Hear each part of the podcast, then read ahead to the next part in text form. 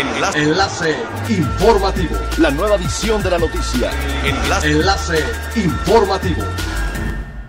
Hola, ¿qué tal? Muy buenas tardes. Les saluda Montserrat Mijangos. Este es el tercer resumen de las noticias más importantes que acontecen este martes 8 de diciembre del 2020 a través de enlace informativo de Frecuencia Elemental.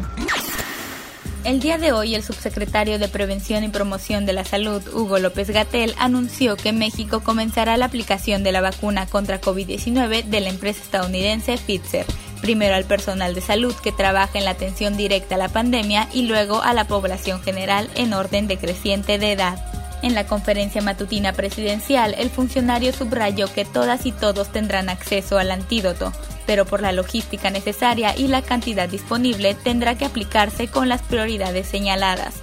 Recordó que el candidato vacunal de Pfizer aún carece de registro sanitario, pero indicó que el próximo 10 de diciembre el regulador de Estados Unidos emitirá su criterio, el cual será revisado por la Comisión Federal para la Protección contra Riesgos Sanitarios.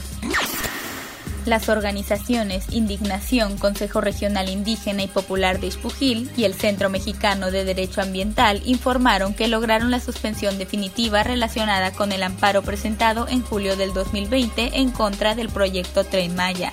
Mediante un comunicado señalaron que como efecto de la suspensión no se podrán ejecutar obras nuevas con relación al proyecto Tren Maya en el tramo 2, que abarca de Escárcega a Calquiní en el estado de Campeche. Por otro lado, el presidente de la República, Andrés Manuel López Obrador, dijo desconocer el fondo de los términos en que se otorgó la suspensión definitiva a un recurso legal relacionado con el tramo 2. Aseguró que acatará las disposiciones judiciales que correspondan, sin embargo, se analizará la situación. Para recuperar la confianza de los viajeros en crucero, la naviera Norwegian Cruise Line Holdings anunció una asociación con Atmos Air Solutions para instalar sistemas de purificación continua de aire en toda su flota. La compañía especializada en desinfección instalará su nueva tecnología Green Air que no emplea productos químicos, radiaciones o subproductos nocivos en los 28 navíos de las tres marcas de la naviera. Green Air es un sistema de filtración de aire que ofrece una desinfección activa continua de COVID-19 mediante ionización bipolar en el aire y en las superficies, con lo que evita el uso de otros elementos. Es elemental tener buena actitud y mantenernos positivos. Por ello, también las buenas noticias son elementales.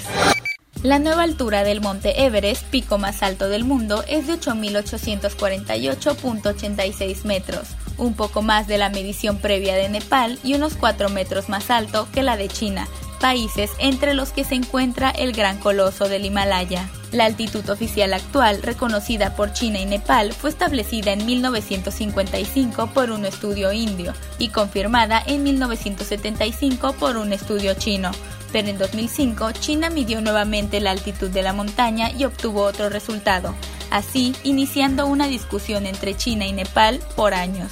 Ahora, en 2020, ambos países han cerrado el asunto con una altura reconocida de forma común. Siga pendiente de las noticias más relevantes en nuestra próxima cápsula informativa.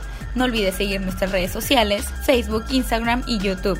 Estamos como Frecuencia Elemental, en Twitter arroba frecuencia-e y nuestra página web www.frecuenciaelemental.com. Se despide Montserrat Mijangos y no olvide que es elemental estar bien informado.